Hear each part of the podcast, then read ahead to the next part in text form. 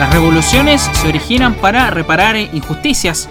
Eso hizo Brian Clough, exitoso entrenador del Derby County y al que le hicieron la cama en el Leeds United, donde trabajó solo 40 días. Esta historia de campeones imposibles es la del Nottingham Forest.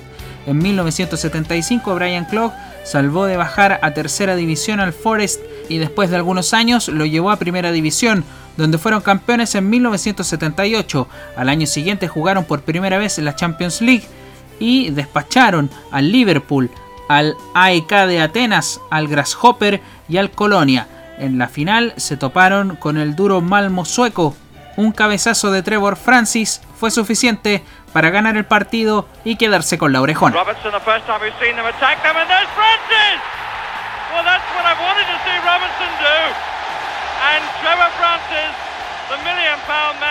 Lo increíble de esta historia revolucionaria llegó a la temporada siguiente. Primero, le ganaron la Supercopa de Europa al Barcelona y otra vez llegaron a la final de la Champions, dejando en el camino al Osters de Suecia, al Ares de Rumania, al Dinamo de Berlín y al Ajax. En el Santiago Bernabéu se enfrentaron al Hamburgo. A los 20 minutos, John Roberts hizo estallar a la fanaticada del Forest.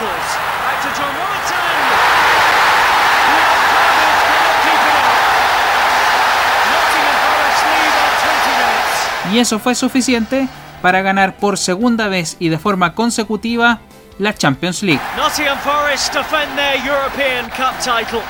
Si bien el dato es antojadizo, el Nottingham Forest es el único equipo europeo en tener más títulos internacionales que ligas locales.